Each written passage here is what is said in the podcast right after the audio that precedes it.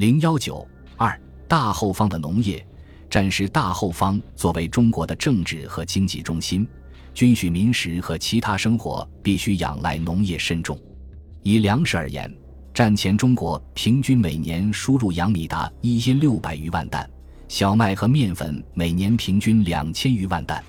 抗战爆发后，一方面东部战区人口大量移至后方，另一方面海口均遭封锁，进口受阻。此外，大后方工业的发展也需要一些农产品作为原料。于是，为谋求战时农副产品需求的自给自足，国民政府将发展大后方农业摆在十分重要的地位，并采取了一系列有力措施，增加耕作面积。首先是鼓励垦荒，直接扩大耕地总面积。战前，西南、西北各地均有大量可耕地未开发。抗战爆发后，国民政府有关当局把扩大耕地面积与安置难民和内迁人口相结合，比较重视该项事宜。例如，对于陕西黄龙山、四川边区、广西西北各县、江西南部各县，经济部派员调查。并与当地政府配合进行大规模难民垦殖。到一九四二年底，西南各省成立垦殖单位一百一十个，新开垦耕地三百三十三万亩。此外，推广冬耕制也是重要措施。如一九三八、一九三九年，在广西、贵州、湖南等省增加小麦种植面积一百多万亩。一九四零年，进一步在后方各省扩大小麦种植面积九百二十余万亩，大麦一百七十余万亩，豆类二百余万亩。川、滇、黔、贵四省一九三八年增加稻谷种植面积九百八十万余亩，增加棉花种植面积一百六十五万余亩。一九三八年又增加稻谷种植面积二百万余亩，增加棉花种植面积近一百一十万余亩。推广良种，为了改良农作物品种，以中央农业实验所为倡导机关，同时督促各省农事机关对急需自给自足之食粮、可以换取外汇之出口农产品，以及可为工业原料兼可外销之农产品，努力进行优良品种的培育与推广。在水稻方面，中央农业试验所培育出可供推广的品种一百二十余种。与当地之农产品相比，平均可增产六十余斤，产量最高者可增产一百九十余斤。一九三八和一九三九两年内，仅在湖南省就推广两种三十三万余亩，增产稻谷二十六点五万担。一九四零年，除了在湖南推广两种六十五万亩外，在广西、江西、四川、浙江、广东、福建等省共推广两种二十五万亩。是年相应增产稻谷约五十七万担。在小麦方面，战前中央农业试验所曾收集了中外品种五千六百余种。抗战爆发后，运至后方继续试验推广。从一九三八年到一九四零年，推广了金大二九零五号、中农二十八号等两种较农家普通品种之产量，每亩可增产十五十斤至四十一十斤，其中。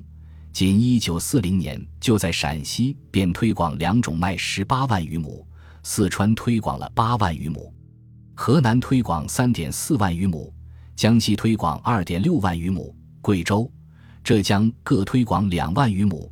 上述各省一九四零年因推广两种而增产小麦九万余石担。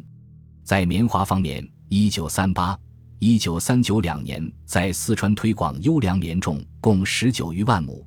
一九四零年又推广了三十八万余亩，其中德资棉十四万亩，计增收皮棉四点一万担。又在陕西关中平原普及丝字棉的种植，产量比当地土棉增产百分之六十五。另外，一九三八年发现云南木棉纤维细长，颇具经济价值，即推广种植。并由农产促进委员会试制相应的七七纺织机，效果良好，也加快了木棉的推广。此外，对于可供出口的农产品，如桐油、茶叶、蚕种，也积极进行优良品种的推广，防治病虫害。在水稻方面，主要是防治鸣虫害，如1938年至1940年连续在川西水稻区指导防治鸣虫，相应增加产量约合19万担。在麦类方面，主要是防治黑穗病和线虫害。1937年在安徽防治麦田病虫害1万余亩，1938年在四川、贵州防治麦田病虫害400余亩。以后防治面积迅速增加。1939年在川。前两省防治麦田病虫害十九点三万余亩。一九四零年，在川、黔、陕、滇、甘等省防治麦田病虫害四十四点六万余亩。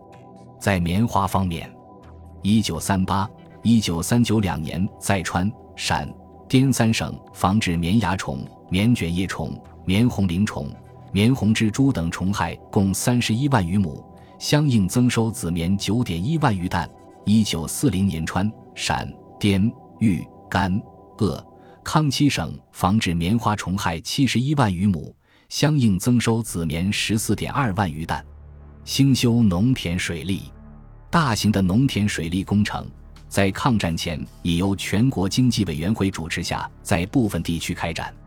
抗战爆发后，后方各省都有新旧工程之推进，如陕西省的梅汇渠。于一九三六年开工，战时继续施工，一九三八年完成，使得岐山、眉县一带增加了十三万余亩水浇地。又如陕西的黑会渠工程，一九三八年动工，一九四二年完成，增加灌溉面积十六万余亩。在甘肃省，原有赵会渠工程，系一九三六年开工，引赵河水灌溉临赵一带农田三点五万余亩。抗战爆发后，继续施工，于一九三八年完成。此后，甘肃省又于一九三九年开始兴建黄会渠和赵浦渠。宁夏、绥远两省历史上早有引黄河水灌溉农田之水利设施，但工程简陋，年久失修，实际灌溉面积很少。战前便有整修规划。战时，国民政府有关部门亦做了若干测试工作。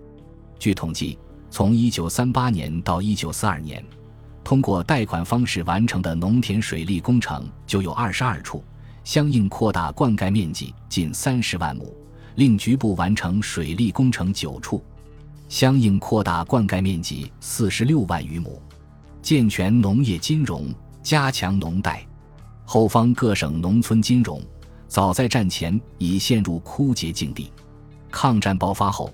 农村金融恐慌程度更为加剧，于是为谋求后方农业生产、供销、农田水利、运输工具、农业推广、农村副业能够适应抗战建国需要，在国民政府的明确要求下，以四联总处为主，兼及其他金融机构，在后方地区积极增设农业金融机构，并提供了大量农贷。如四联总处一九三九年九月改组后。在一年二月便确定农贷中心地区，决定全国范围内的农贷资金总额为四亿元。农贷主要用于帮助农民解决因种子、农具和其他投入所遇到的经费困难。农贷以大后方的四川、西康、云南、贵州、陕西、甘肃等省为中心区，尤其以四川、西康为重点。农贷种类包括农业生产贷款、农田水利贷款。农业推广贷款、农产运销贷款、农村副业贷款等，农贷资金逐年增长，缓解了后方地区农业发展中的资金缺乏问题，农业产量有了明显提高。总的来看，后方主要地区战时农业生产事业有了明显发展，主要农产品产量比战前有较大的提高，为支持抗战军事和维持民生做出了极大的贡献。本集播放完毕，感谢您的收听，喜欢请订阅加关注，主页有更多精彩内容。